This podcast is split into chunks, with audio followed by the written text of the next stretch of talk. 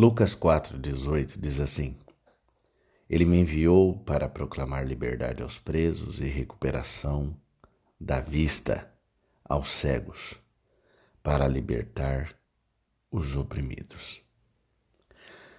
Sabe, talvez Jesus ele tenha tido espinhas. Quem sabe ele fosse até mesmo desafinado.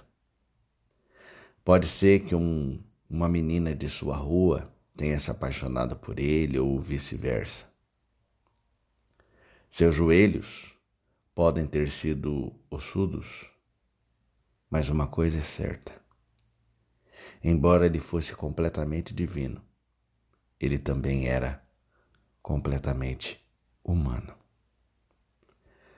Por 33 anos, ele sentiria tudo o que eu e você já sentimos. Ele se sentiu fraco, seus pés doeram, ele teve medo do fracasso. Era suscetível às mulheres galanteadoras, ficou resfriado, arrotou e partes do seu corpo cheiravam mal. Os seus sentimentos foram feridos. Ele ficou cansado e sua cabeça doeu. Pensar em Jesus por esse ângulo parece quase irreverente, não é? Hum? Não é algo que gostamos de fazer, é incômodo. É muito fácil manter a humanidade de fora da encarnação. Mas vamos tirar o esterco do entorno da manjedoura, limpar o suor do seu rosto, fingir que ele nunca roncou, que nunca soou o nariz, hum? ou que nunca acertou o dedo com o martelo. Olha, é mais fácil aceitá-lo daquele jeito.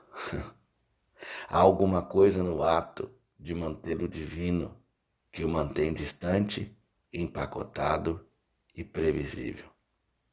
Meu conselho para você: não faça isso. Pelos céus, não faça isso.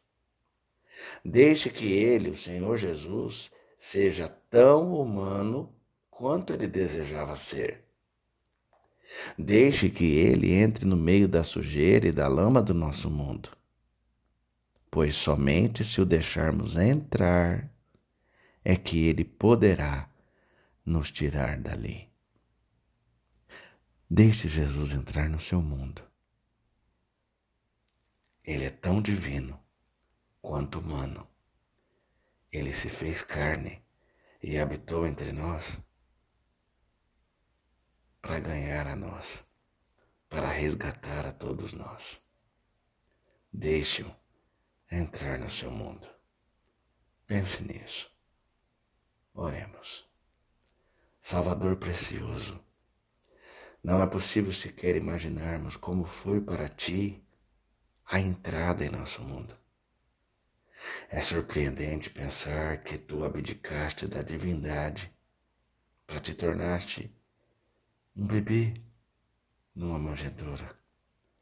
Mas também é confortante, Senhor, porque significa que o Senhor conhece o nosso mundo. O Senhor sentiu o que nós sentimos. E é por isso que vamos a Ti e lhe pedimos: salva-nos, Senhor. Salva-nos, Senhor Jesus. Amém.